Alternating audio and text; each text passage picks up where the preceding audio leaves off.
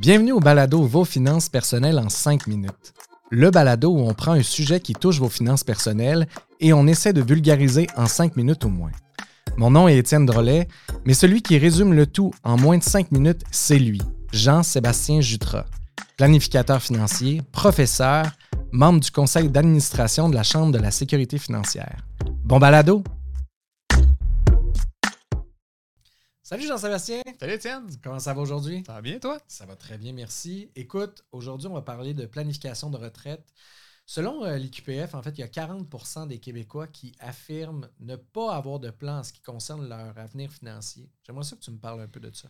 Oui, ben en fait, euh, tu sais, la planification de retraite, on peut le voir, tu sais, 40% aussi des gens qui n'ont pas. Puis une autre question qu'il faudrait rajouter à ça, c'est ils l'ont depuis quand les 40 Tout à fait. Ils l'ont? Parce que la réalité, c'est probablement si on avait une statistique, là, on l'a pour tout le monde, mais plus jeune encore, il n'y a, pas beaucoup de personnes qui ont un plan, euh, un plan financier. Puis quand on sait que les, les, les 10 premières années d'épargne qu'on a vont représenter à peu près 50% des économies. Le, le, début, c'est capital. aussi bien le partir tôt, ce début-là. Ça pour dire, c'est quand on parle de planification de retraite, puis là-dedans, dans ce sondage-là, je, je l'ai vu aussi, là, il y a beaucoup de gens qui disent les raisons pourquoi ils ne rencontrent pas de planificateur financier. Puis c'est principalement parce qu'ils ben, vont attendre d'être plus proches de la retraite. La pire chose à faire, c'est ça, c'est d'attendre d'être proche de la retraite parce que dans la planification de retraite, ce qui est important, ben, en fait, le facteur qui est le plus important, c'est le temps. Plus que tu as de temps, plus que tu peux arriver à tes objectifs, facilement. Donc, euh, donc la planification de retraite, c'est un peu ça, c'est d'être capable. Ceux qui entendent ça, souvent ils disent c'est quand le meilleur moment de planifier la retraite? Ben, quand vous m'entendez dire, c'est là.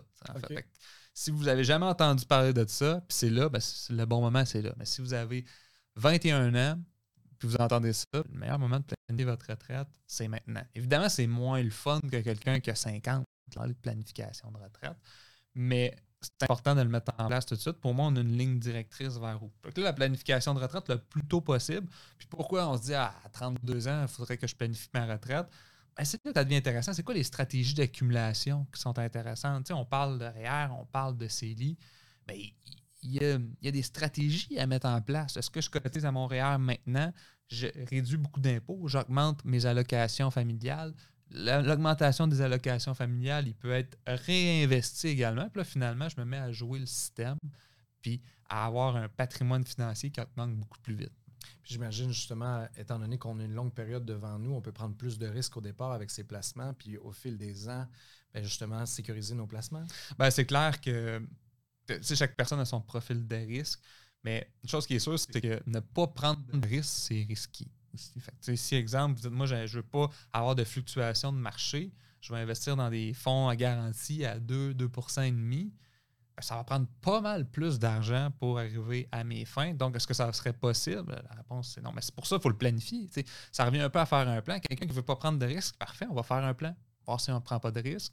Ah, il faudrait épargner 5 euh, 000 de plus euh, par mois pour arriver à cet objectif-là.